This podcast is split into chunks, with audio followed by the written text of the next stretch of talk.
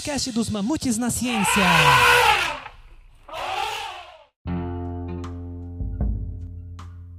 Salve, mamutada! Aqui é a Gabi. E para fecharmos a segunda temporada do MamuCast, com chave de ouro, vamos abordar um tema que sempre nos perguntam: os passos iniciais da carreira científica. O que é uma iniciação científica? O que faz um mestrande? Para que serve um doutorado? Ficou interessado? Então continue ouvindo que, além de respondermos essas e outras perguntas, vamos ouvir histórias e as dicas de quem está passando ou acabou de passar por esses momentos conturbados de descoberta. O que é iniciação científica? É uma modalidade de pesquisa feita durante o curso de graduação que vai além do currículo mínimo exigido. Trata-se de pesquisa orientada com um a dois anos em média, dependendo da bolsa ou se é sem bolsa. A escolha do tema é livre, dependendo de aluno e do interesse de orientador, da linha de pesquisa, do currículo, etc. Em geral, os temas são mais simples e com possibilidade de resultados de curto prazo. Contudo, é importantíssimo frisar que a iniciação científica não tem como objetivo a produção de ciência nova. De fato, seu papel principal é o de introduzir e alune ao método científico e ensinar-lhe métodos básicos de pesquisa na área. É comum que a alune reproduza resultados clássicos ou de interesse para o desenvolvimento de futura pesquisa no mestrado ou doutorado. Minha graduação em ciências moleculares, eu não fiz uma, eu fiz duas iniciações científicas. Uma durante o meu segundo ano, em que eu fui convidada pela professora Olinka Lepini para estudar um pouco de física nuclear experimental foi um período bem interessante em que eu estudei bastante sobre núcleos exóticos, tanto quanto uma aluna de segundo ano na graduação consegue estudar, e eu pude entender como funcionava a pesquisa no acelerador de partículas Pelletron, localizado no Instituto de Física da Universidade de São Paulo. Foi divertido, não vou negar, passar uma noite colhendo dados, mas eu percebi que não era para mim. Eu definitivamente não presto para fazer física experimental. De forma alguma, ter feito essa iniciação em física nuclear experimental foi inútil para a minha formação. De fato, foi muito importante para eu perceber que física experimental não era a minha praia. Eu não gostava de ficar fazendo experimento, eu não gostava de colher dado, eu não gostava de analisar dado. O que parecia nessa época que eu tinha interesse em fazer era fazer as contas, estudar teoria, destrinchar a matemática por trás da física. Por isso, na minha segunda IC, eu fui procurar por essa área mais teórica e fiz uma iniciação científica em fundamentos para poder me possibilitar a estudar teoria de cordas. E aí foi uma coisa muito mais teórica, estudar teoria de grupos, teoria de calibre, um pouco mais de matemática, topologia, geometria diferencial, álgebra. E realmente eu me encontrei nessa área porque era muito divertido fazer esse tipo de conta. Pós-graduação, tem diferença? O que é lato senso? E o que é estrito senso? São programas de especialização que incluem os cursos designados como MBA, Master Business Administration. Por exemplo, tem duração mínima de 360 horas. Ao final do curso, e alune obtém um certificado de conclusão daquela especialização. Aqui na EEL, por exemplo, temos um curso de pós-graduação lato senso de engenharia da qualidade. E o que é estrito senso? Strito senso, são programas de mestrado e doutorado abertos a candidatos diplomados em cursos superiores de graduação e que atendam às exigências das instituições de ensino e ao edital de seleção dos alunos. Dependendo de cada comissão de pós-graduação, os créditos obrigatórios para cada curso são diferentes. Além do projeto desenvolvido pelo aluno e orientador, ao final do curso o aluno obterá um diploma após a defesa do projeto desenvolvido durante o curso. O que é o mestrado? Bom, a Gabi não fez mestrado, mas eu, Rebeca, fiz. O mestrado é um curso de pós-graduação que, em geral, tem exame de ingresso e cujo papel é aprofundar o aprendizado da graduação. Esse curso tem, em média, dois anos de duração. E na maioria dos programas de pós-graduação tem uma duração máxima de quatro anos. Mas lembra que a bolsa dura só dois, tá? Nele, você tem uma quantidade mínima de créditos a serem cumpridos entre cursar disciplinas, participação em congressos, publicação de artigos, etc. Depende muito do programa. É recomendado para estudantes que querem ampliar seus conhecimentos sobre determinado tema e também aprender a exercer a carreira como professores ou pesquisadores. Mas você sabia que tem duas modalidades de mestrado? Enquanto o mestrado acadêmico é mais focado na pesquisa e na atuação em sala de aula, o mestrado profissional é mais voltado para uma capacitação de profissionais mediante estudo de técnicas e processos que atendem alguma demanda do mercado de trabalho. Ou seja, as propostas de pesquisa de mestrado profissional têm um caráter mais voltado à aplicação da metodologia e aplicação orientada para algum campo de atuação profissional específico. Já o trabalho final do curso, que no mestrado é uma dissertação, deve ser sempre vinculado a problemas reais na área de atuação do estudante. De acordo com o Ministério da Educação, o MEC, as exigências do título do mestrado acadêmico são as mesmas do mestrado profissional. Ah, e aqui na EL também temos o mestrado profissional em projetos educacionais de ciência. Durante o meu mestrado no Instituto de Física da USP, eu comecei a desenvolver o que evolui para o meu projeto de doutorado, mas nem sempre é assim. Eu tive a oportunidade de fazer diversos cursos de pós-graduação importantes, ir para o CNPEM, na época que a gente chamava de LNLS, que é a máquina antiga, hoje tem uma máquina nova, que a gente chama de Sirius, colaborar com a pesquisa dos meus colegas de laboratório, apresentar meu trabalho em congressos nacionais e internacionais. E no meu caso, como física experimental e aplicada, o mestrado ele foi como se fosse um crescimento dos alicerces de uma construção. Né? Nele eu aprendi muito sobre síntese de nanomateriais e diversas técnicas de análise e caracterização de materiais. Para mim, o mestrado foi vital em aprendizado e como eu decidi fazer ciência hoje. Foi uma escola de cientista para mim. Ah, e sobre ingresso ao mestrado, isso depende muito de onde você pretende fazer. Se tem exame de ingresso, se tem apresentação de projeto, se entrevista, se tem prova, se já tem que ter orientador e projeto. Tá? Ingressar na pós-graduação não quer dizer que sua bolsa é garantida também. Tá? Em geral, cada comissão de pós-graduação tem as suas peculiaridades e editais para bolsas. Fique esperto. Que é doutorado? Assim como o mestrado, o doutorado é uma modalidade de pós-graduação, que também é estrito senso, em que o estudante, junto com sua orientador, desenvolve um projeto de pesquisa necessariamente original. Nele, também há a necessidade de se fazer disciplinas, que dependem do programa e da instituição em que o doutorado está sendo realizado. A maioria das instituições também tem exame de ingresso e edital específico para disponibilidade de bolsas. Se você ingressa no doutorado após o mestrado, sua duração é de 36 a 60 meses. Já no caso do doutorado direto, sem ter cursado o mestrado, pode ser concluído em até 72 meses. Claro que dependendo do programa e do curso. Meu doutorado foi uma continuação mais profunda do meu mestrado. Nele eu trabalhei na síntese, caracterização e aplicação de nanomateriais para anodos de célula combustíveis de óxido sólido. Algum dia eu explico isso tudo para vocês se vocês quiserem, mas hoje é só para dar um panorama geral. No primeiro ano, eu foquei nas disciplinas obrigatórias e na otimização do processo de síntese dos meus nanomateriais. E nos demais anos, o sistema foi estudado com diversas técnicas diferentes. O primeiro estudo mais aprofundado de aplicação foi feito de novo lá no CNPEM, o antigo, não o Sirius, em que analisamos o que acontecia com os meus materiais ao mesmo tempo que eram sujeitos a umas reações químicas e que o meu material tinha que ser ativo, né? A gente tinha que descobrir se ele era ativo ou não para essas reações. E principalmente a dependência da temperatura dessas reações. Durante esse período, eu fui com congresso, escrevi artigo, colaborei com outros pesquisadores. Fui para Buenos Aires num doutorado sanduíche por três meses para trabalhar com os colaboradores e fazer testes de caracterização elétrica do meu material desenvolvido e observar o material em uso numa célula combustível, como anodo, né? E também tive que fazer o exame de qualificação. E no último ano eu foquei na escrita da tese e na finalização de algumas análises. E aí depois eu defendi e obtive o meu título de doutora. Talvez eu tenha feito a loucura de ter feito doutorado direto. Mas assim, foi por um bom motivo. Eu tinha feito dois anos de orientação durante a minha iniciação científica em fundamentos para estudar a teoria de cordas e meu orientador juntamente comigo achamos que estava bom para começar um doutorado direto. Além do que, eu aproveitei o final da minha graduação para já ir adiantando algumas das matérias da pós-graduação. Então, eu entrei na pós já tendo feito mecânica quântica de pós, teoria quântica de campos e algumas outras matérias que seriam fundamentais para o meu desenvolvimento como doutorande.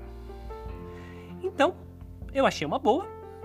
E é aí que a gente às vezes se engana, porque durante o meu primeiro ano de doutorado, que eu não tinha que fazer disciplinas, mas o foco já estava começando a mudar para estudos direcionados para tese, a coisa pareceu andar no projeto original até que eu bati numa parede e não saía mais nada de lá. Fiquei desesperada porque foi um ano e eu cheguei no resultado que não dizia nada e não tinha para onde ir. E meu orientador também não sabia muito como fazer desespero, né? O tempo estava correndo, só tinha mais quatro anos, e ia ter que pensar num projeto novo. Por sorte, tinha um par de postdocs no departamento que estavam precisando de alguém para ajudar com umas contas. Contas sobre integrabilidade aplicadas à teoria de cordas no contexto da correspondência DSFT. E meu orientador falou: ah, seu projeto está meio parado, por que você não vai colaborar com eles? Vai que você gosta. E não é que eu gostei. Comecei a trabalhar com cálculo de amplitudes para encontrar a matriz S de um modelo que julgavam ser integrável no contexto de teoria de cordas. As contas foram saindo, eu fui achando divertido, eu fui aprendendo bastante coisa e no final de acho que 2008 saiu meu primeiro artigo e respirei aliviada porque a minha qualificação estava garantida e eu poderia focar em expandir esses resultados, seguir para outras direções, que foi o que eu fiz ao longo dos outros anos do doutorado. E aproveitei também para participar de congressos, escolas, tanto nacionais quanto internacionais. E mais para o final da minha tese, quando eu tinha empacado num outro problema, eu fui passar um período de um mês em Brasília, porque esses dois postdocs eles foram efetivados como professores na UNB e eu fui lá para continuar esse trabalho em colaboração mais direta para ver se a gente desempacava de um outro ponto chato do problema que depois eu descobri que era um fator de meio que os autores de uma referência tinham perdido. Pois bem, doutorado é isso, né? Fazer pesquisa original tem essas surpresas, você esbarra na literatura com erros pequenos, você às vezes tem que mudar de direção. O importante é fazer como que o Gandalf diz, sempre siga o seu nariz. Eventualmente as coisas dão certo. Apresente-se. Quem é você academicamente? Quem é você fora da universidade? Oi, gente, meu nome é Isabela. Alguns me conhecem como Isa, Izzy ou Stuart. E atualmente eu estou no segundo ano de graduação em Engenharia Física pela Escola de Engenharia de Lorena da USP, ou EL. Bom, eu estou naquela fase de conhecer meu Facul por ser meu primeiro ano presencial, aproveitar a República em algumas festinhas, mas também focar bastante no que o ambiente acadêmico tem para me oferecer. Eu faço parte de três entidades, a primeira chama Engenheiros Sem Fronteiras, que tem como missão promover o desenvolvimento humano sustentável por meio da engenharia, a EPOS Projetos Aeroespaciais, na qual a gente trabalha projetando e construindo foguetes e satélites, na intenção de desenvolver esse setor no nosso país, e a Mamuteria, que é a bateria universitária da EL, na qual eu estou aprendendo a tocar tamborim. Por fim, também faço parte do projeto de cultura e extensão Mamutes na Ciência, que, além de me dar a oportunidade de sempre estar aprendendo informações novas, me fornece uma bolsa financeira que é fundamental para me manter na cidade. Além de tudo isso, eu sou uma pessoa que gosta bastante de esportes, mais especificamente basquete. Inclusive, até faço parte do time feminino da Facul. Adoro assuntos relacionados à astronomia e amo música. Eu sempre tenho uma trilha sonora para quase tudo que eu faço. Minhas bandas favoritas são Queen e Imagine Dragons. Sempre que eu tenho tempo, eu também curto jogar videogame e assistir alguns filmes de ficção. Inclusive, um dos meus favoritos é Interestelar. Olá, muito prazer. Meu nome é Arthur Magalhães e eu estou muito feliz né, de poder estar aqui contando um pouquinho da minha história para vocês. É, agora eu vou falar um pouco então sobre a minha trajetória acadêmica, sobre como que eu vim parar aqui, pelas coisas que eu passei, pelos projetos que eu participei, mas eu também vou falar um pouco sobre quem eu sou, tirando um jovem estudante, um jovem pesquisador, mas quem eu sou fora da faculdade. Basicamente, eu entrei no ensino superior em física na faculdade em 2019.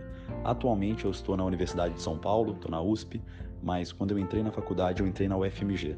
Eu sou mineiro, sou de Belo Horizonte, a UFMG era do lado da minha casa e atualmente a UFMG é a melhor federal do país, né? Tinha tudo para eu estar lá e eu passei no Enem e fui para lá. Só que eu sempre quis vir para a Universidade de São Paulo por outros motivos, sempre quis vir para cá, mas eu cursei dois anos da UFMG, no qual eu tenho muito apreço e muito carinho, onde eu conheci muitas pessoas, eu participei de muitos projetos, eu fiz iniciação científica e fui me descobrindo cada vez mais dentro da física.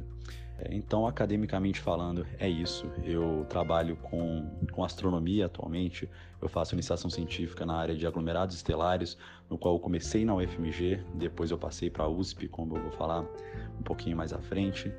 E eu já participei de outros projetos também relacionados mais ou menos a essa área. Na UFMG eu pude participar de uma equipe de construção de mini foguetes, né, de foguete modelismo, no qual eu comecei sendo é, um diretor da área de recuperação de fazer paraquedas e depois eu fui progredindo até chegar a ser vice-presidente e eu saí quando eu fiz a minha transferência para a USP. Né? Eu passei na USP, fui pela prova de transferência externa da UFMG para a Universidade de São Paulo. Mas em todo nesse caminho, nesse caminho inteiro, desde a UFMG até a USP, eu fui me descobrindo cada vez mais como pesquisador, como acadêmico, as áreas que eu gostava mais, e fui me encontrando cada vez mais dentro da astrofísica, até encontrar pessoas, orientadores de confiança, de qual tenho muito carinho, que até hoje eu estou trabalhando com eles. E fora da faculdade, eu sou uma pessoa que tem muitos hobbies, assim, eu gosto muito de, de tocar violão, é, eu gosto muito de música, eu gosto de cantar. Pratico esportes também, eu jogo rugby. Eu jogo rugby pela USP, mas eu não considero isso como sendo parte da minha carreira acadêmica, faz mais parte dos meus, dos meus hobbies, dos meus amigos, das coisas que eu faço. É, eu gosto muito também de, de, sair com meus amigos, de, de beber, de me divertir. Então é isso, eu acho muito legal também vocês trazerem essa parte de quem você é fora da faculdade para quebrar um pouco esse mito, né, de que lá, as pessoas da universidade, pessoas, talvez pesquisadores, jovens mestrandos que estão entrando assim, são pessoas muito fechadas ou que não se divertem, não fazem nada, mas então achei bem legal vocês trazerem isso, né? Todo mundo é humano como todo mundo, então bem bacana. Bom, vamos então por partes. Eu me chamo Francisco, tenho 25 anos e eu sou formado em Engenharia Física pela Escola de Engenharia de Lorena da USP. Né? Hoje em dia eu atuo como cientista e analista de dados em uma consultoria basicamente investigando e buscando padrões em dados, com auxílio da estatística, obviamente, para gerar insights e encontrar oportunidades para os nossos clientes. Eu acho que assim, pensando de uma maneira geral, a minha escolha de carreira no mercado de trabalho, ela está bastante relacionada com a minha personalidade, que com certeza foi muito estimulada quando eu estava na faculdade. Academicamente, eu era aquela pessoa que buscava me envolver com a maior quantidade de conteúdos, disciplinas e áreas do conhecimento possíveis. Não necessariamente com ambição de saber tudo sobre tudo, até porque isso é inviável, mas para ser capaz, sabe, de realizar conexões entre as diversas áreas, principalmente por acreditar que apesar de a gente compartimentar o conhecimento como um todo para facilitar o estudo de temas específicos, no fim do dia esses conteúdos compartimentados eles se apresentam na vida real como uma coisa só, né? Então, um fenômeno da natureza, por exemplo, ele é uma mistura de física, biologia, química e assim por diante, né? E por causa disso, acho que durante a graduação eu fui fazendo várias coisas, né? Então, eu fiz iniciação científica, que eu vou contar para vocês um pouco mais para frente. Criei protótipo de calculadora de carbono, pensando né, em compensação de pegada de carbono. Eu realizei estudos sobre viabilidade financeira e o impacto ambiental de implementar placa fotovoltaica na iluminação pública. Dei monitoria de computação. Me aprofundei em temáticas como nanomedicina e nanotoxicologia e outras muitas e muitas coisas mas eu acho que eu queria destacar aqui a experiência de ter participado né, da organização do Pint of Science. É, participar de um evento global de divulgação científica me marcou bastante. Né? Pensar em como trazer diversos temas científicos de forma leve e acessível para a população em geral em Lorena me fez criar um carinho e uma admiração ainda maior por divulgação científica, né? por divulgadores e divulgadoras científicas como vocês. Olá, ouvintes do MamoCast. Uh, espero que esteja tudo bem com vocês. Meu nome é Antônio. Talvez algum de vocês uh, se lembrem de mim, do episódio em que eu falei sobre grafeno. Eu fui ex-aluno de doutorado da Gabi, uh, na USP de Lorena, mas deixa eu voltar um pouco no tempo e, e começar desde o meu começo da minha carreira acadêmica. Eu sou formado em Engenharia Física pela USP de Lorena. Fui parte da primeira turma, na verdade, do curso de Engenharia Física. Entrei em 2012, fui o primeiro aluno a me formar também acabei me formando sozinho, que muitos dos meus amigos foram fazer Ciências Sem Fronteiras e, e eu acabei a graduação um pouco mais cedo. Então eu me formei em quatro anos e meio lá e fui o primeiro aluno da engenharia física a se formar lá em Lorena. Depois de terminar minha graduação, eu passei para o doutorado direto, então eu pulei meu mestrado. E durante meu doutorado também passei um tempo fora do Brasil. Então durante o meu doutorado, que era engenharia de materiais lá em Lorena também, é, eu saí um pouco e fui para um departamento de física, na verdade de nanotecnologia, na Delft University of Technology, que é na Holanda, onde eu estou morando hoje também. E logo depois de terminar esse estágio, voltei para o Brasil, isso foi durante a pandemia, defendi minha tese, e agora eu voltei de novo para Delft, onde eu sou pesquisador de pós-doutorado. Bom, falar algumas coisas além da minha carreira acadêmica, eu tenho alguns hobbies, por exemplo, eu gosto muito de basquete, eu sempre assisto basquete, eu sempre tento jogar basquete com os meus amigos, então é um hobby que eu gosto bastante. Também toco instrumentos, principalmente guitarra e violão. Às vezes eu tento arranhar em alguma outra coisa, mas esses são os que eu realmente aprendi, estudei por um tempo. Também sou sempre uma boa companhia para tomar cerveja, então é, sempre estou disposto a, a, me juntar a qualquer pessoa aí para ir para os pubs aqui da, de Delft para conversar. Você faz IC, mestrado, doutorado, em que e com quem? Bom, eu participo de um projeto de cultura e extensão de divulgação científica chamado Mamutes na Ciência, que tem como orientadoras a Gabi e a Rebeca, que vocês já devem conhecer dos episódios anteriores e da nossa página. Para quem não sabe, um projeto de cultura e extensão é parecido com uma iniciação científica, mas o seu objetivo principal não se restringe ao ambiente acadêmico. Ele busca sempre também envolver a comunidade de fora da universidade. Então, sobre com quem eu estou fazendo iniciação científica, esse é um assunto que eu vou ter que voltar um pouquinho na minha história para poder dar uma resposta completa. O que acontece é que quando eu entrei na UFMG em 2019, eu acabei conhecendo esse professor, esse acadêmico incrível chamado Wagner Corradi, que era um professor de astrofísica da UFMG. Atualmente ele está afastado da, de, de lecionar na UFMG porque ele é o diretor do Laboratório Nacional de Astrofísica, do LNA, é, que fica lá em Itajubá. Então ele é um professor incrível, eu conheci ele lá quando ele dava aula, antes dele ser, antes dele ser o diretor do LNA. A gente foi conversando, conversando, eu consegui uma iniciação científica com ele, no qual eu trabalho com aglomerados estelares, aglomerados de estrelas. Eu não sei se, se vocês chegaram a ver, mas mais ou menos ali, eu acho que em 2018, 2017, pesquisadores da UFMG, né, o grupo de astrofísica de lá, comandado pelo Wagner Corradi e pelo João, pelo João Francisco, eles descobriram novos aglomerados estelares utilizando os dados do Gaia, né, que é um satélite. É, eles descobriram novos aglomerados estelares que nunca tinham sido vistos antes. É, quem fez essa descoberta foi um aluno de doutorado, o Felipe. E foi tudo para a mídia, né? Foi uma coisa muito grande. Eles deram os nomes desses aglomerados descobertos de UFMGs. Então, primeiro foi descoberto o FMG1, o FMG2, o FMG3. E depois disso foram descobertos muitos outros aglomerados ali, de UFMGs já está muito grande já. Então, quando eu entrei na faculdade, foi bem na época que isso estava estourando, sabe? Foi bem na época que isso estava acontecendo, comandado pelo Wagner, e nós começamos a conversar a partir daí, e eu comecei a trabalhar nesse assunto. Depois que começou a pandemia, eu resolvi que eu queria continuar seguindo o meu sonho de, de vir para São Paulo, de vir para a Universidade de São Paulo. Eu já tinha me aquietado, eu já tinha pensado que eu ficaria na UFMG durante minha graduação e talvez eu faria uma pós-graduação na USP. Mas a pandemia veio e a UFMG ficou sem aula por um bom tempo, foram muitos meses parados. Eu utilizei esse tempo para estudar para a prova de transferência e poder vir para São Paulo. E eu passei.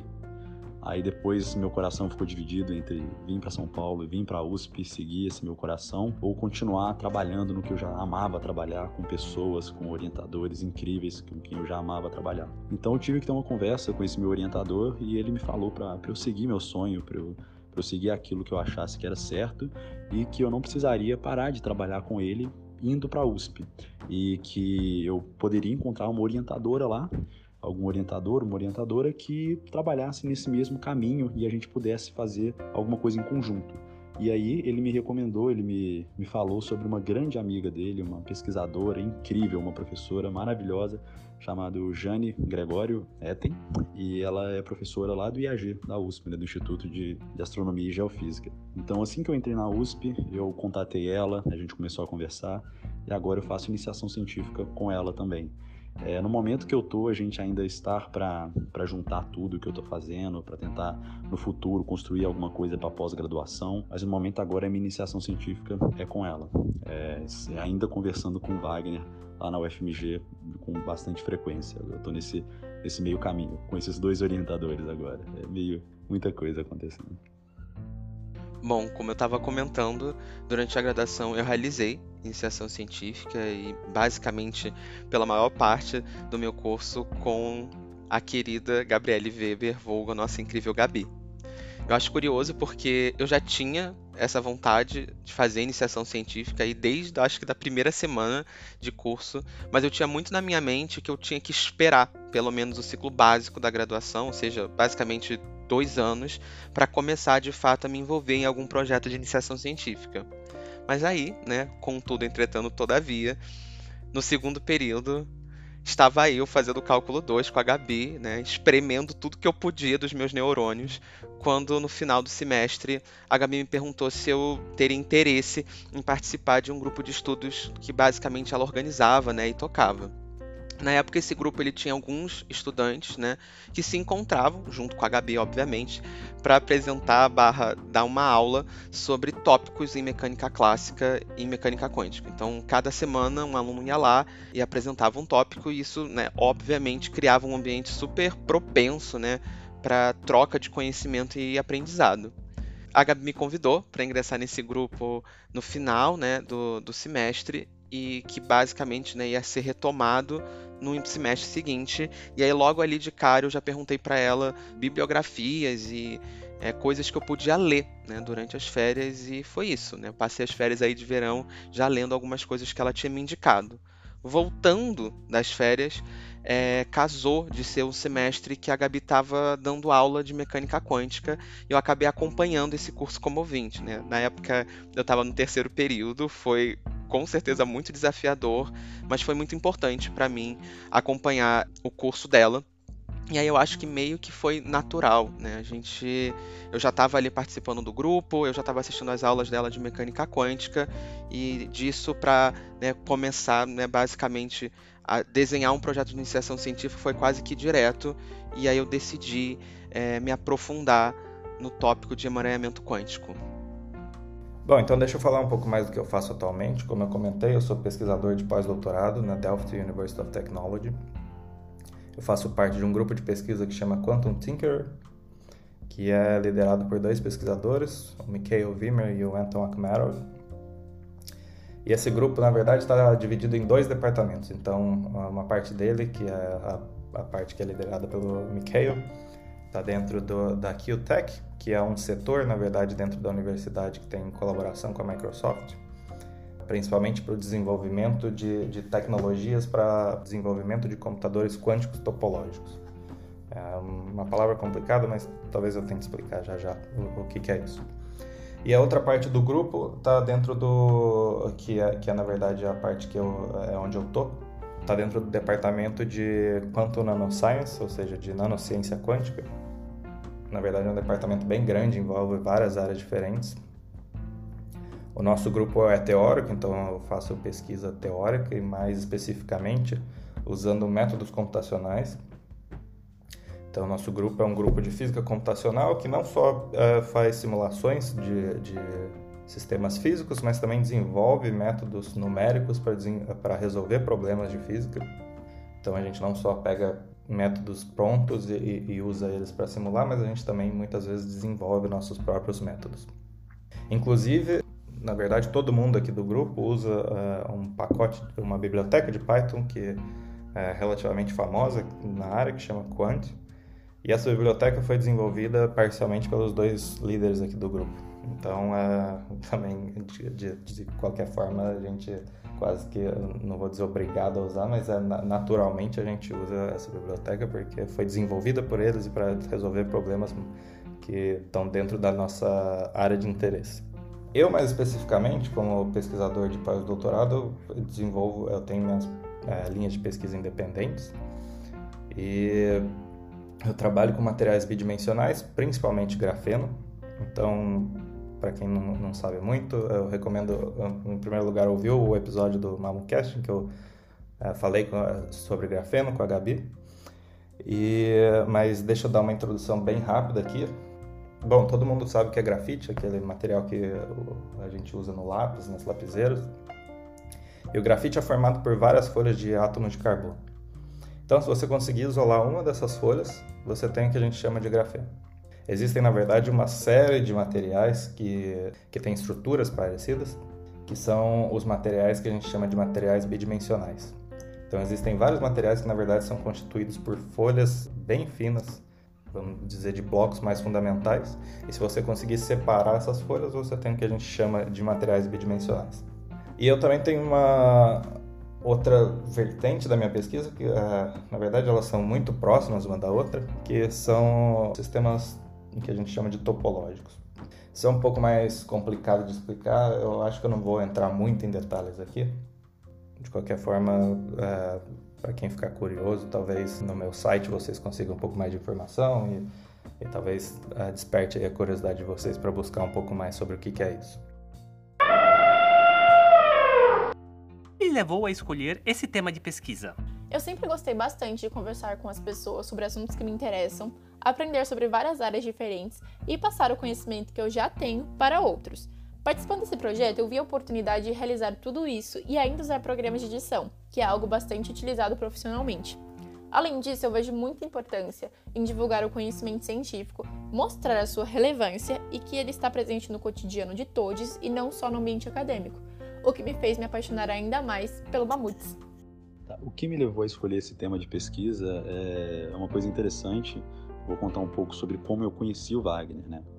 É, lá na UFMG, no primeiro período de física, a gente tem uma matéria que me foge o nome agora, mas é uma matéria somente de palestras. Uma vez por semana você vai para o auditório e algum professor do Instituto de Física, né, do Departamento de Física, ele vai dar uma palestra sobre a pesquisa dele. Então, para mim é uma matéria incrível, eu acho muito legal dar isso para os calouros, né, porque você consegue mostrar para eles a pluralidade gigante que a física é e você já poder colocar alguma sementinha na cabeça dele do, do, que que vai fazer brilhar os olhos dele, do que que vai fazer o coração dele bater mais rápido e qual área da física ele vai querer seguir. Porque realmente a física é incrível, é, o número de coisas que você pode fazer é inimaginável. E em uma dessas palestras, quem foi dar foi o, foi o Wagner, e ele foi falar exatamente sobre a descoberta dos UFMGs. E aquilo para mim foi incrível. Aquela palestra foi uma coisa que virou uma chave na minha cabeça desde sempre, desde pequeno, sempre que segui na área da astronomia, mas para o futuro eu comecei a tentar funilar um pouco para astrofísica. E assim que eu estava lá, um calouro, assistindo uma palestra de um, de um professor, de um astrofísico, falando sobre a descoberta que ele fez relacionado com aglomerados de estrelas, que na época eu nem sabia o que era, aquilo para mim foi uma coisa incrível. E assim que eu saí daquela palestra, eu peguei o e-mail dele e no mesmo dia eu mandei um e-mail para ele falando: Oi, tudo bem, Wagner? Só queria falar que a sua palestra foi maravilhosa, foi incrível, ela mudou muito o jeito como eu vejo algumas coisas, não sei o que, foi muito legal. Mandei um mega e-mail para ele e no final eu falei: é, Eu sou um calouro, eu queria saber como eu poderia fazer para no futuro ter alguma iniciação científica com você. Eu gostaria de trabalhar com isso é, quais matérias eu posso pegar, o que eu posso fazer, a partir de qual período você acha que eu poderia começar a trabalhar com você. E eu mandei esse e-mail para ele no mesmo dia. E ele me respondeu, e desde então a gente começou a conversar, conversar, conversar, e no semestre seguinte ele já me deu uma iniciação científica, e a gente começou bem devagar, lendo alguns livros, fazendo algumas coisas, para depois desenvolver até o trabalho que eu tenho hoje. Mas então foi isso, para mim foi o que fez o meu olho brilhar, eu sempre gostei dessa área, eu achei muito legal que a descoberta que eles tinham feito, e eu gosto muito de mexer com estrelas, é uma coisa que eu acho bem interessante, né? A astrofísica também é muito plural, você pode mexer com muitas coisas, mas essa área de estelar, para mim, é uma área incrível, extremamente linda, e tudo que eu mexo é, maravilhoso, eu não sei dizer, sabe? Foi, foi o que fez meu coração bater mais rápido e faz até hoje. Então acho que é por isso. Eu sempre gostei da ideia de estudar assuntos em aberto na ciência, sabe? Poder acompanhar em tempo real, artigo sendo publicado, né? E esses debates que são criados, né, a partir de, de temáticas e de tópicos relativamente recentes, emergentes, que abrem, né, margem para várias perguntas e questionamentos que precisam ser respondidos. Acho que esse fato já me fazia ter bastante interesse em querer me aprofundar em algum tópico dentro da mecânica quântica. E eu acho que além disso eu queria muito ter a Gabi como orientadora mesmo. E juntou, né? Acabou juntando o útil ao agradável. É, eu conversei com a Gabi, que me deu bastante liberdade para eu escolher um assunto que eu quisesse me aprofundar, né? Ela tinha muito essa preocupação que eu escolhesse algo que eu realmente tivesse interesse para que aquela experiência fosse o mais agradável e prazerosa possível. E foi assim que eu comecei a procurar qual recorte, qual tópico eu queria estudar, porque um projeto de iniciação científica, assim como qualquer projeto científico, você precisa ter um escopo de estudo muito bem delimitado, né, com as perguntas bem claras que pretendem ser respondidas com aquele estudo.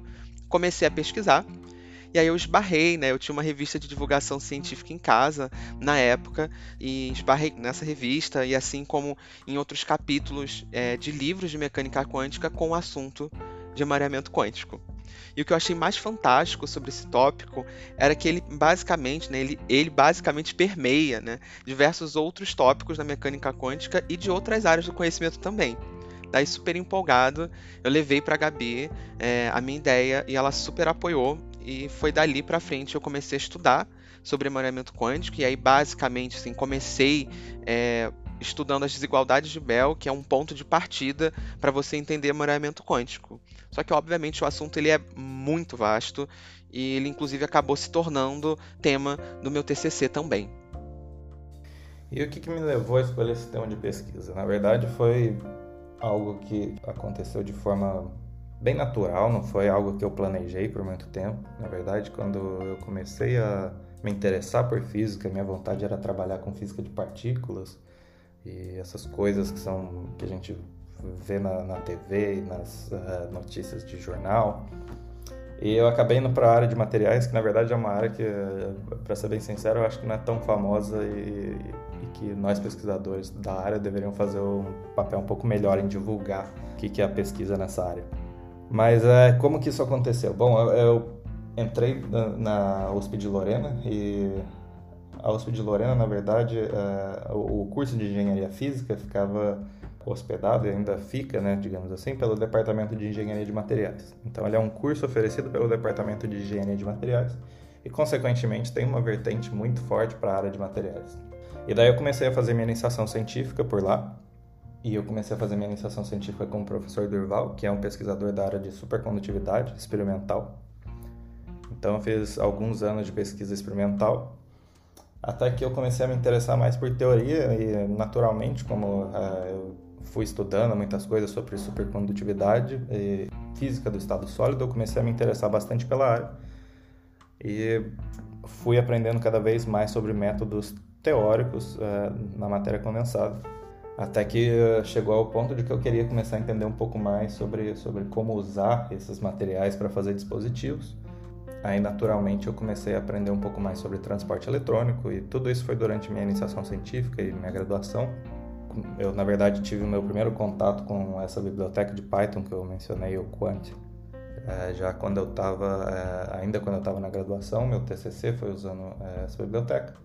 E daí, quando eu entrei no doutorado, eu queria fazer alguma coisa nessa área de materiais topológicos que eu tinha começado a ouvir. E, na verdade, quando eu comecei meu doutorado, inclusive o prêmio Nobel de Física foi dado para pesquisadores dessa área, então era uma área que estava começando a, a, ficar bem famosa. É, bom, na verdade já era famosa, mas eu, eu comecei a me interessar mais por todo o burburinho que apareceu nessa época foi mais ou menos nessa época também que eu conheci a Gabi, daí a Gabi e o Durval acabaram se tornando meus orientadores de doutorado e eu comecei a fazer pesquisa nessa área de materiais topológicos, principalmente supercondutividade topológica, daí puxando um pouco para o que eu já conhecia de supercondutividade até então. Supercondutividade topológica tem uma aplicação bem clara que é para fazer esses computadores quânticos topológicos. Então, vou tentar explicar bem por cima aqui a ideia por trás desses computadores quânticos. Provavelmente vocês já ouviram falar de computação quântica, então computação quântica é, em, em termos bem simples, tentar substituir o que os computadores clássicos fazem por computadores que conseguem fazer mais operações. Pesquisadores dessa área, o que eles fazem é, é usar algumas ideias da mecânica quântica, principalmente relacionadas a emaranhamento, para criar estados que não são possíveis criar num computador clássico e com isso fazer operações nesses estados que você não conseguiria fazer num computador clássico, inclusive uh, de forma muito mais eficiente e mais rápida. Bom, não vou entrar em muitos detalhes porque não é minha área, mas de qualquer forma existe todo um problema na, na computação quântica que é como isolar esses computadores do ambiente externo porque sistemas são muito sensíveis e, e, operam em temperaturas muito baixas e as escalas de energia são muito é, pequenas. Então você precisa isolar esses computadores do, do máximo do ruído externo possível. Existem essas propostas para fazer esses computadores quânticos topológicos que envolve usar supercondutores topológicos é, e a ideia é que esses sistemas topológicos são muito mais robustos a perturbações do mundo externo. Então você não consegue é, destruir, digamos assim, a informação que está é, dentro desse computador tão fácil como você faria num computador quântico convencional, digamos assim. Bom, mas enfim, como eu falei, minha pesquisa não tem nada a ver com computação quântica. É, na verdade, eu acho que a gente está muito longe ainda de chegar nesse computador quântico topológico. Mas a minha pesquisa é mais relacionada a como é, gerar essa chamada supercondutividade topológica e como medir também essa supercondutividade topológica. Então, é, foi mais ou menos isso que, que é, começou o meu doutorado. E, e a ideia era usar grafeno como uma plataforma para supercondutividade topológica. E naturalmente, quando você começa a falar de experimentos, medir e tudo mais, é, eu acabei entrando nessa área de transporte eletrônico, em como fazer nanodispositivos que você consegue medir no laboratório. Acabei aprendendo muito sobre como interpretar experimentos nessa área de sistemas mesoscópicos e transporte eletrônico. E aí a, minha pesquisa acabou meio que desviando um pouco da, da parte topológica e, e, englobando um pouco mais essa parte mais geral, digamos assim, de, de transporte eletrônico em sistemas bidimensionais. Então, de certa forma, é mais ou menos isso que me levou ao, ao ponto que eu estou hoje, que é a pesquisa em materiais bidimensionais e em sistemas topológicos. Como é a sua rotina de trabalho? A gente realiza reuniões semanais para discutir quais serão os posts da semana, os temas que iremos abordar em cada um deles e também no podcast do mês. Cada aluno fica responsável por um post semanal e atualmente eu realizo os de quarta-feira, com os assuntos considerados mais densos, como a série do Mamute Astrônomo. Nela, eu tento compartilhar assuntos relacionados à astronomia de uma maneira mais simples e interessante. Quando eu vou iniciar uma nova pesquisa para realizar esse conteúdo, eu busco sempre em fontes confiáveis, como a revista FAPESP e a Nature, algum assunto interessante. Então, depois disso, é basicamente resumir as informações e apresentá-las de uma maneira esteticamente agradável, o que não é muito difícil com aquelas imagens maravilhosas tiradas pelo James Webb, por exemplo. Então a minha rotina de trabalho, ela, ela é um pouco fluida, assim, né? Principalmente como eu tive que fazer essa transferência, então ela mudou muito de lá para cá, também depende da época do ano que a gente tá, então eu vou explicar um pouquinho melhor agora.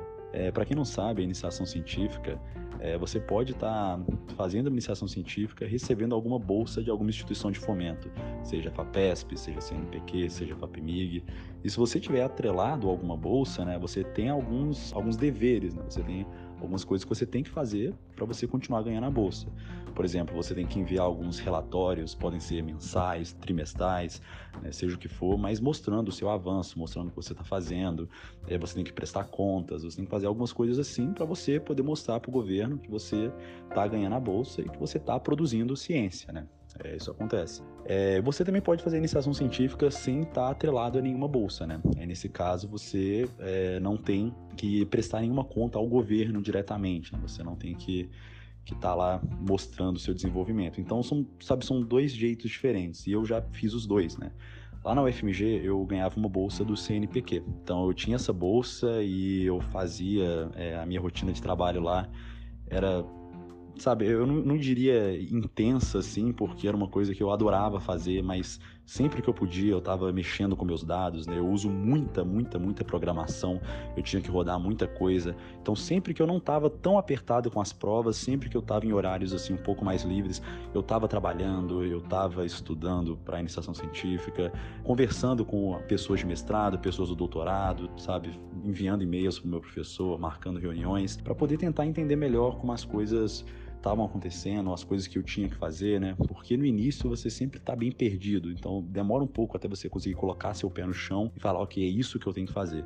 E lá eu fazia tudo isso, eu também tinha que prestar as minhas contas para o governo e, e, sabe, mas não foi nada muito sabe, que eu, que eu não gostava de estar fazendo. Tudo que eu fazia eu amava fazer, então não teve problema nenhum, sabe? E aquilo que eu falei, na iniciação científica também você não tem é, um número de horas obrigatórias que você tem que cumprir, você não tem que bater ponto, né? Então até hoje, todos, todos é, orientadores que eu tive, co-orientadores, eles são bem de boa com isso. Eles falam, olha, se você, todos falarem a mesma coisa, a primeira coisa que você tem que ter, a sua prioridade são as suas matérias. Então, olha só, você só vai trabalhar na iniciação científica quando você estiver ok com suas matérias, sabe? Você não vai deixar de estudar para uma prova final porque você vai ter que rodar algum programa da IC, você não vai. A prioridade na graduação são as suas matérias. Porque, primeiramente, você precisa ter uma boa base física, né, uma boa base científica, para você ser um bom pesquisador no futuro e também porque para você entrar no mestrado, para você entrar no doutorado, também a sua nota final, né, a sua nota geral do curso, ela vai contar, né, para você conseguir uma bolsa no futuro. Então a sua matéria na graduação é a parte mais importante. Então eles sempre falaram isso e por isso que eu digo que é bem fluida, tá? Hoje em dia eu não estou mais atrelado a nenhuma bolsa, eu estou no processo para conseguir uma bolsa, na verdade, que o resultado vai sair em agosto, mas no momento então eu não tenho essa obrigação com o governo de ter que estar tá de ter que estar tá mandando relatórios e coisas assim. Então fico um pouco mais, mais livre ainda. Duas últimas semanas eu tive provas finais a rodo, assim, então não consegui mexer em nada da iniciação científica, mas eu entrei de férias ontem, então a partir de hoje eu vou começar a mexer de novo e agora eu vou utilizar as férias para estudar mais, para poder fazer mais coisas, entendeu? Então é aquilo que eu digo, a minha rotina de trabalho ela depende muito da época do ano que eu tô, é tudo muito conversado. Então tem épocas bem intensas assim, que são geralmente as épocas que eu tô melhor, né, que eu tô mais de boa com as coisas da faculdade, e tem épocas que a gente simplesmente não mexe, porque a gente tem muita coisa para fazer relacionada a matérias. Então é sempre assim, rodando muitos programas, marcando muitas reuniões, fazendo também, lendo muitos artigos para apresentar para o grupo, né? Isso é uma coisa que a gente faz também, é, não só relacionado à nossa pesquisa em específica, mas a gente lê artigos em geral da nossa área e faz uma apresentação para o grupo para todo mundo aprender um pouco mais, né? Aprender a ler artigos. Isso acontece muito. Então, a minha rotina de iniciação científica ela era dividida assim basicamente em duas partes. Né? Então, a primeira parte era estudar e revisar e buscar novas bibliografias para eu entender melhor sobre o assunto, então, inicialmente, antes de começar o projeto, foi feita toda uma curadoria é, da gente de entender quais eram as bibliografias que a gente compreendia como interessantes e necessárias para o entendimento das desigualdades de Bell, mas, obviamente, conforme a gente vai avançando na iniciação científica, a gente sente a necessidade de procurar outras fontes, de ler outros artigos e trabalhos científicos. Então, eu tinha né, essa parte pensando que era uma iniciação científica em física teórica, era basicamente a parte central né, da minha iniciação científica, mas eu acho que junto com todo esse processo tinha uma parte que consistia nos meus encontros semanais, basicamente, né, geralmente de uma hora com a Gabi, que eles eram fundamentais para o meu aprendizado. Comecei a observar que quanto mais abstrato é, é um tema na física, parece que mais complexo é o embasamento matemático que sustenta aquele assunto. Então, várias vezes eu acabava ficando empacado em alguma passagem matemática que eu tinha visto num artigo, é, ou em alguma conclusão que foi tirada de um determinado conjunto de, de equações, um sistema, e esse acompanhamento da Gabi fazia toda a diferença. Então toda semana eu ia lá e conversava e atualizava ela do que, que eu tinha estudado, de como que tinha sido o meu progresso. E enfim, foi super importante porque com essa ajuda dela conseguia progredir com, com os meus estudos. Agora, um pouco da minha rotina de trabalho. Na verdade, é difícil dizer isso porque eu raramente tenho uma rotina muito bem definida. Como eu sou teórico, eu, eu, o meu horário de trabalho é bastante flexível, então é, eu não preciso estar cedo no trabalho para começar um experimento ou nada desse tipo. Eu, eu costumo chegar no trabalho por volta de umas 10 da manhã e a gente tem um horário do, de um café do nosso grupo que todo mundo senta para conversar umas 10 e meia. Então meu dia começa assim, conversando com pessoas do grupo e, e na verdade é um momento que também ajuda a gente a definir o que, que vai fazer durante o dia. A gente conversa sobre os problemas que a gente está resolvendo, se a gente está empacado ou não em alguma coisa, se a gente precisa de ajuda de alguém, se a gente quer organizar uma reunião para conversar sobre alguma coisa. Então, meu dia começa mais ou menos assim.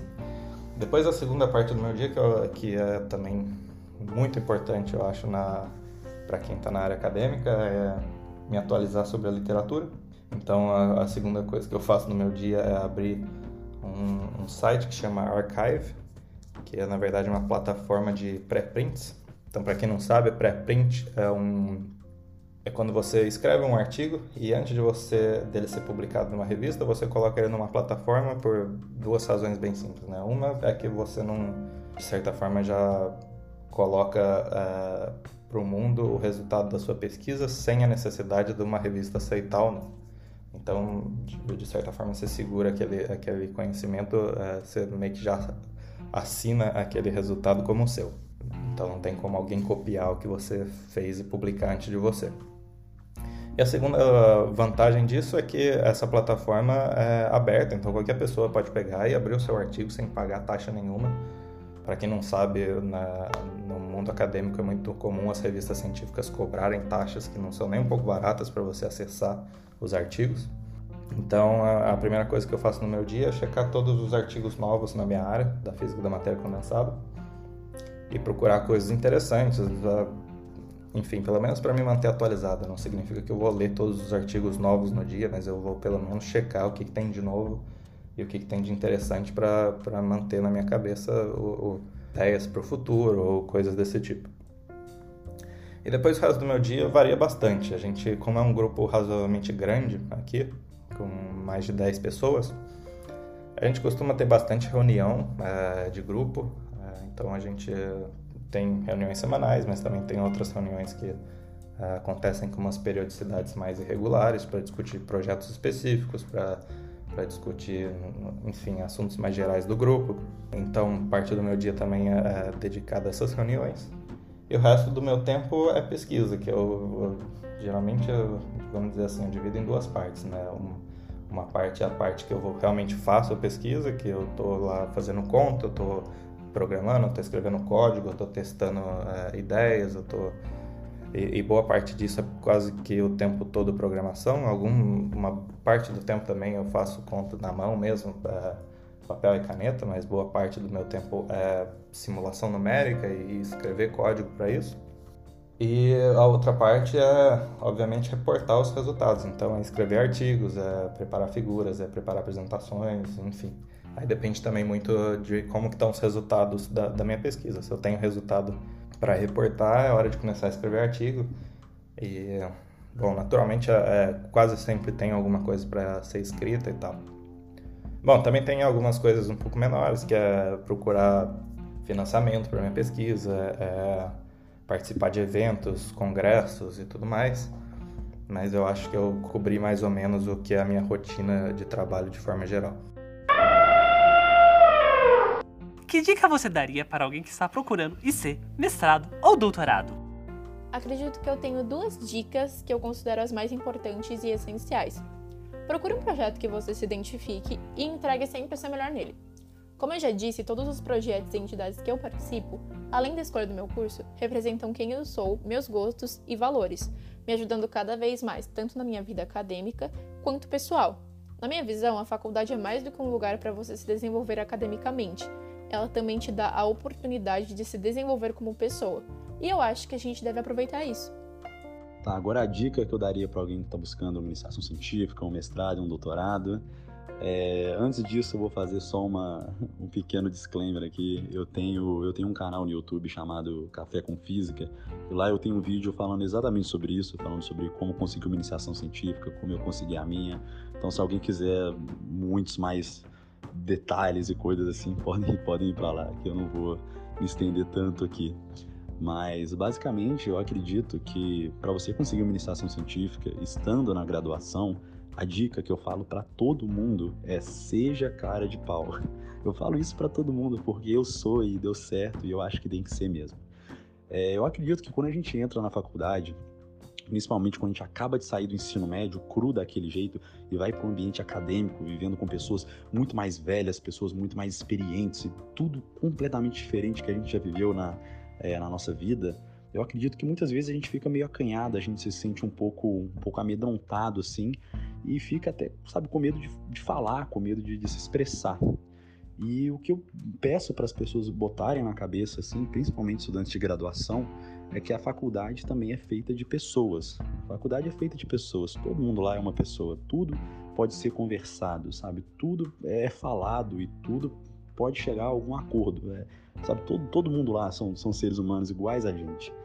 E então eu acredito que para você conseguir uma iniciação científica, a primeira coisa que você tem que fazer é, é, ser cara de pau. Você não pode ter medo de, de conversar com professores, você não pode ter medo de, de mandar e-mails e, sabe, tudo dentro do, do bom senso, assim, sabe? Então, acho que é o primeiro passo você ter isso na sua cabeça e o segundo passo é você tentar encontrar uma área que te agrada. Eu estou falando da física especificamente, mas a qualquer área que você tiver, você tenta descobrir quais professores mexem com aquilo que você gosta mais. Você pode pegar, sei lá, você entrou na física e você gosta de astrofísica. Vai lá, olha vários professores de astrofísica que tem na sua universidade, olha a área que cada um deles trabalha, olha o currículo Lattes dele, olha o que, que eles fizeram, olha com o que, que eles trabalham, o que, que eles já trabalharam, sabe, o que, que eles estão fazendo no momento. Sabe, talvez pega alguns artigos deles, sabe, dá essa olhada.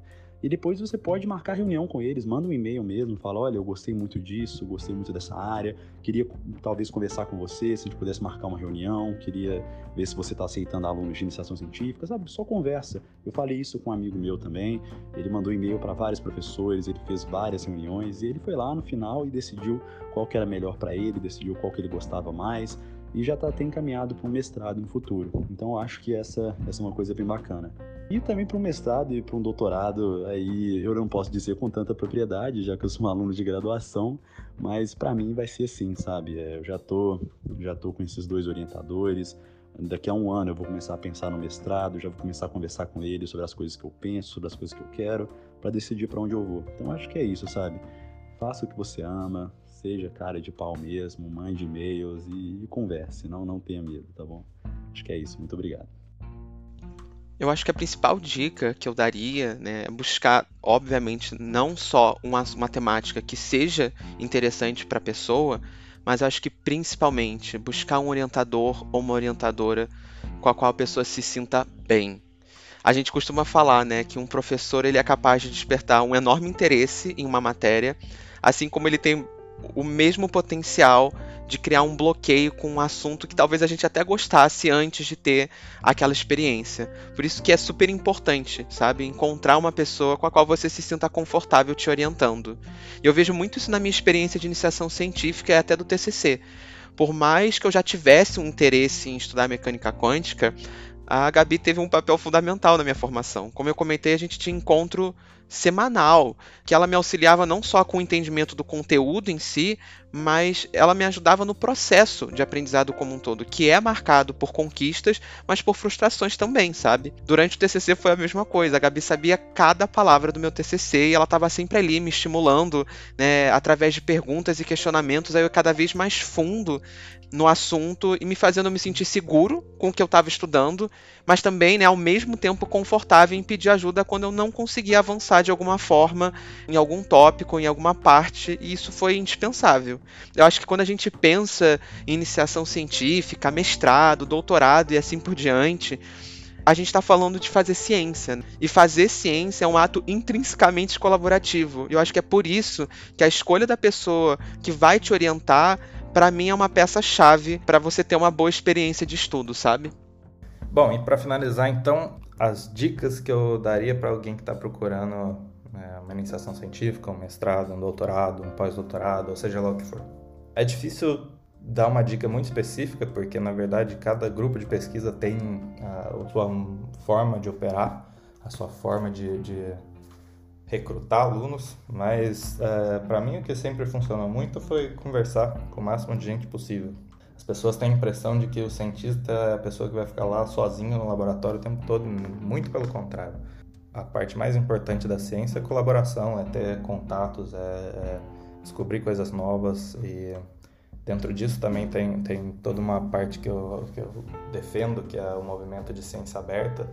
Então é deixar todos os nossos resultados públicos, compartilhar o máximo de informação possível. Não faz sentido a gente, como cientista, ficar segurando a informação para a gente, achar que a gente é o detentor da informação e ficar guardando os nossos resultados para serem publicados em algum momento. Faz muito mais sentido discutir com pessoas, tentar aprimorar o que a gente faz. E nesse processo, obviamente, você conhece muita gente nova, você conhece é, áreas novas, interesses novos, e aí naturalmente fica fácil é, procurar pessoas para te orientarem, para te supervisionarem. É, mas uma dica importante é, é, ter vontade, é mostrar vontade, é ter de certa forma um comportamento, não vou dizer profissional no sentido de rigoroso, mas profissional no sentido de se comprometer aquilo que você está fazendo. Então, por exemplo, é, se você entrou numa iniciação científica, eu entendo que o valor de bolsa, principalmente é, para fazer pesquisa no Brasil, hoje tem, tem diminuído de forma ridícula, mas de qualquer forma, é importante que você se comprometa se você quiser de alguma forma se sobressair. É normal a gente ter, a gente ver por aí alunos da graduação que querem fazer iniciação científica, mas não muito. É, e que tá tudo bem também, é, nada obriga você a ficar na área acadêmica, mas se você realmente tem planos de ficar na área acadêmica, é importante que você tenha um diferencial e para isso é importante um comprometimento, é importante estar tá sempre em contato com o grupo, conversar sempre com as pessoas,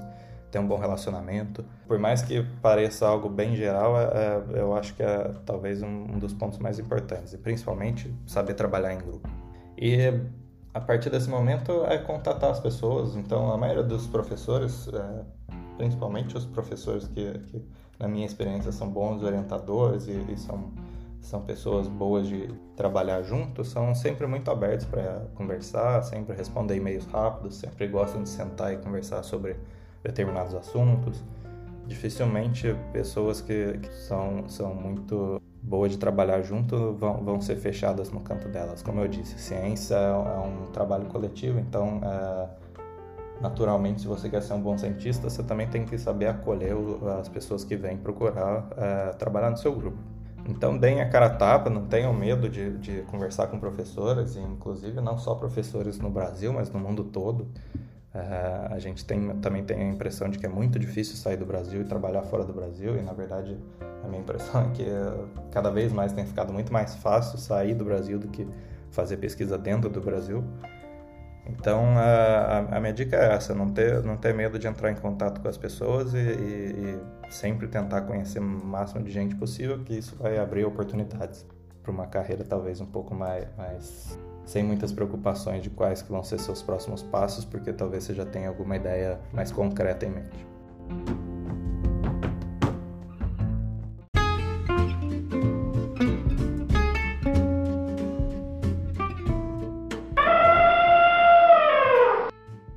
Cast recomenda para aprender The PhD Movie, um filme sobre a vida acadêmica baseado no quadrinho PhD Comics. Para descontrair, o quadrinho em si, Piled Higher and Deeper, ou PhD Comics, é uma série criada por George Cham, baseada na vida real e crônicas da vida de estudantes de pós-graduação em Stanford. Trata de várias situações inerentes da pós-graduação, como o sofrimento da escrita da tese, lidar com professores, escrita de projetos para financiar de pesquisa, abuso dos orientadores e mais algumas coisinhas que a gente encontra na nossa vida acadêmica. E você, o que achou disso? Dê estrelinhas no Apple Podcasts. Siga e avalie no Spotify e Google Podcasts. Escreva pra gente nas nossas redes. Curioscat, Mamute Ciência, e-mail mamutesnaciência.gmail.com, IG e tweet Mamutes na Ciência, Twitter Mamute Ciência, site na descrição do episódio. Cola lá para ver todas as fontes que a gente usou neste episódio. Música Gabi, arte edição, produção, pauta, colaboração de todos.